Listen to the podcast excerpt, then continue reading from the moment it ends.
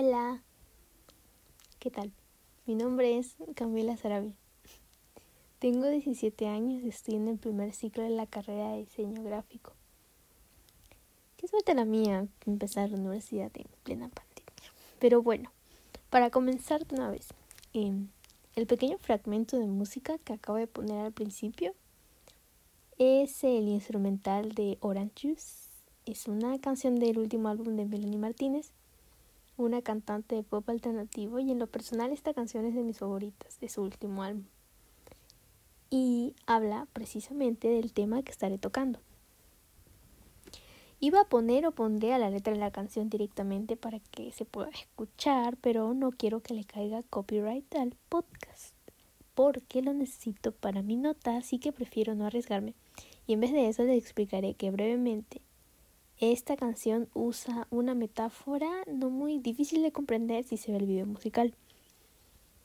Mm, básicamente todo lo que se ingiere es representado por una sola naranja y una chica procede a vomitar la naranja dando así jugo de naranja. La letra de la canción misma lo dice. Voy a leer traducida. Conviertes naranjas en jugo de naranja. Entran ahí y luego las escupes fuera de ti. Toda la letra de la canción y las metáforas hacen una clara referencia a la bulimia. Si ven el video van a llegar a comprenderlo mejor. Pero bueno, precisamente este es mi tema, la bulimia y la anorexia, trastornos alimenticios. Ah, si lo buscas en internet, te sale que los trastornos alimenticios son afecciones graves de salud mental las cuales implican problemas serios sobre cómo se piensa respecto a la comida y la conducta alimentaria. Los trastornos alimenticios no son solo anorexia y bulimia. También tenemos, por ejemplo, a los atracones de comida. Sin embargo, estaré abarcando solo estos dos trastornos, los cuales se presentan mayormente en mujeres jóvenes adolescentes. Y bueno, el objetivo de este podcast es responder a la pregunta por qué los adolescentes que sufren de trastornos no buscan ayuda. Eh, pero intentaré dar un punto de vista más mm, social, por eso el título. O sea, digo social porque hace como tres semanas hablaba con una amiga Em, me estaba quejando de lo difícil que era encontrar fuentes para la redacción que hacía este mismo tema. Y pues me sugirió incluir como uno de los motivos al miedo y a la vergüenza. Em, es verdad que reconocer lo que tienes, decirle a tus padres, a tus amigos, que sufres de alguno de esos trastornos no debe ser para nada fácil.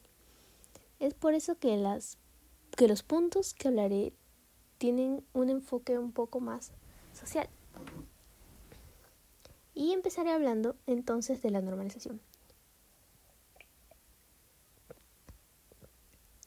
Según Google, nuestra fuente confiable, normalizar es hacer normal una cosa que no era o que había dejado de serlo. Lo acabo de leer. y si lo pensamos bien, hablamos más de las consecuencias de esos trastornos, los cuales en su mayoría llegan a ser la delgadez extrema.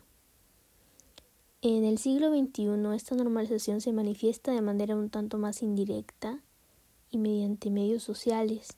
Y con eso no me refiero solo a las propagandas de la televisión y las revistas o las, los periódicos sino también a las redes sociales, como lo son Instagram o YouTube.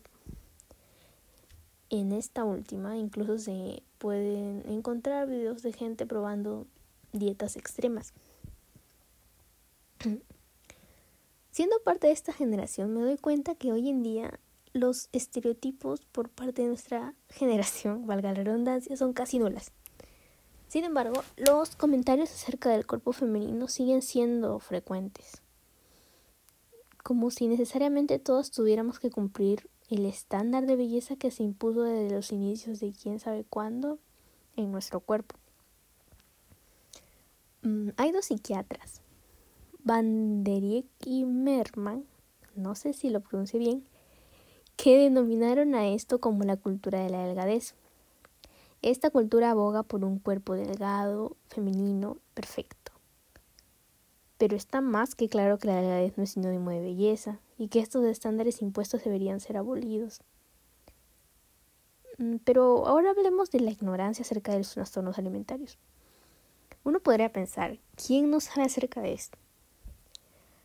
Bueno, sabemos que nos encontramos en una época muy moderna en donde si buscas en Internet trastornos alimenticios, te sale una pila de información acerca de lo que son, pero recordemos de dónde uno aprende acerca de lo que son estos trastornos. Por lo menos a mí me lo explicaron en la escuela y no recuerdo muy bien si fue a finales de primaria o inicios de secundaria, pero sí me acuerdo del PPT y de las imágenes que pusieron. Nos hablaron acerca de su precaución, sus consecuencias, etcétera, etcétera. Pero en un país tercermundista como Perú, existe la carencia de información en centros educativos con respecto a este tema. Es más, una psicóloga llamada Patricia Martínez realizó en Lima un estudio el cual incluía la prevalencia de trastornos alimenticios de acuerdo al tipo de colegio, o sea, público o privado, como resultado, hubo claramente una alta incidencia de trastornos alimenticios en colegios públicos. Podríamos inferir que esto se debe a la, falta, a la carencia de información en estos centros de educación.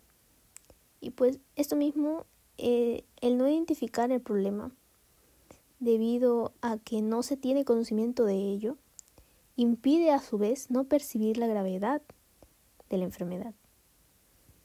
Y me voy a permitir contarles la historia de la princesa Diana de Gales. No creo que no se haya oído de ella, pero sé que los millennials están un poco más al tanto acerca del asunto. Más que nada por el año en el que se dio.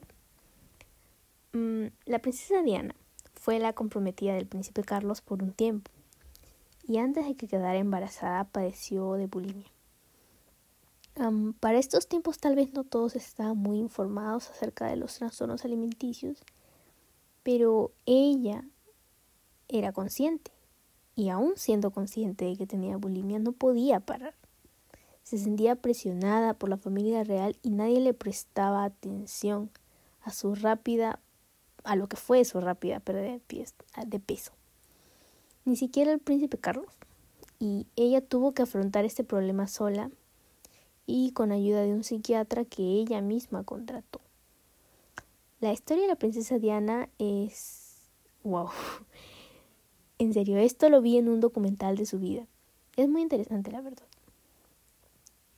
pero bueno, entonces, volviendo, desde un punto social, la normalización de los estereotipos a esta cultura de la delgadez y falta de información hacen que estos trastornos permanezcan y no contribuyan a una motivación por la cual se deba buscar ayuda.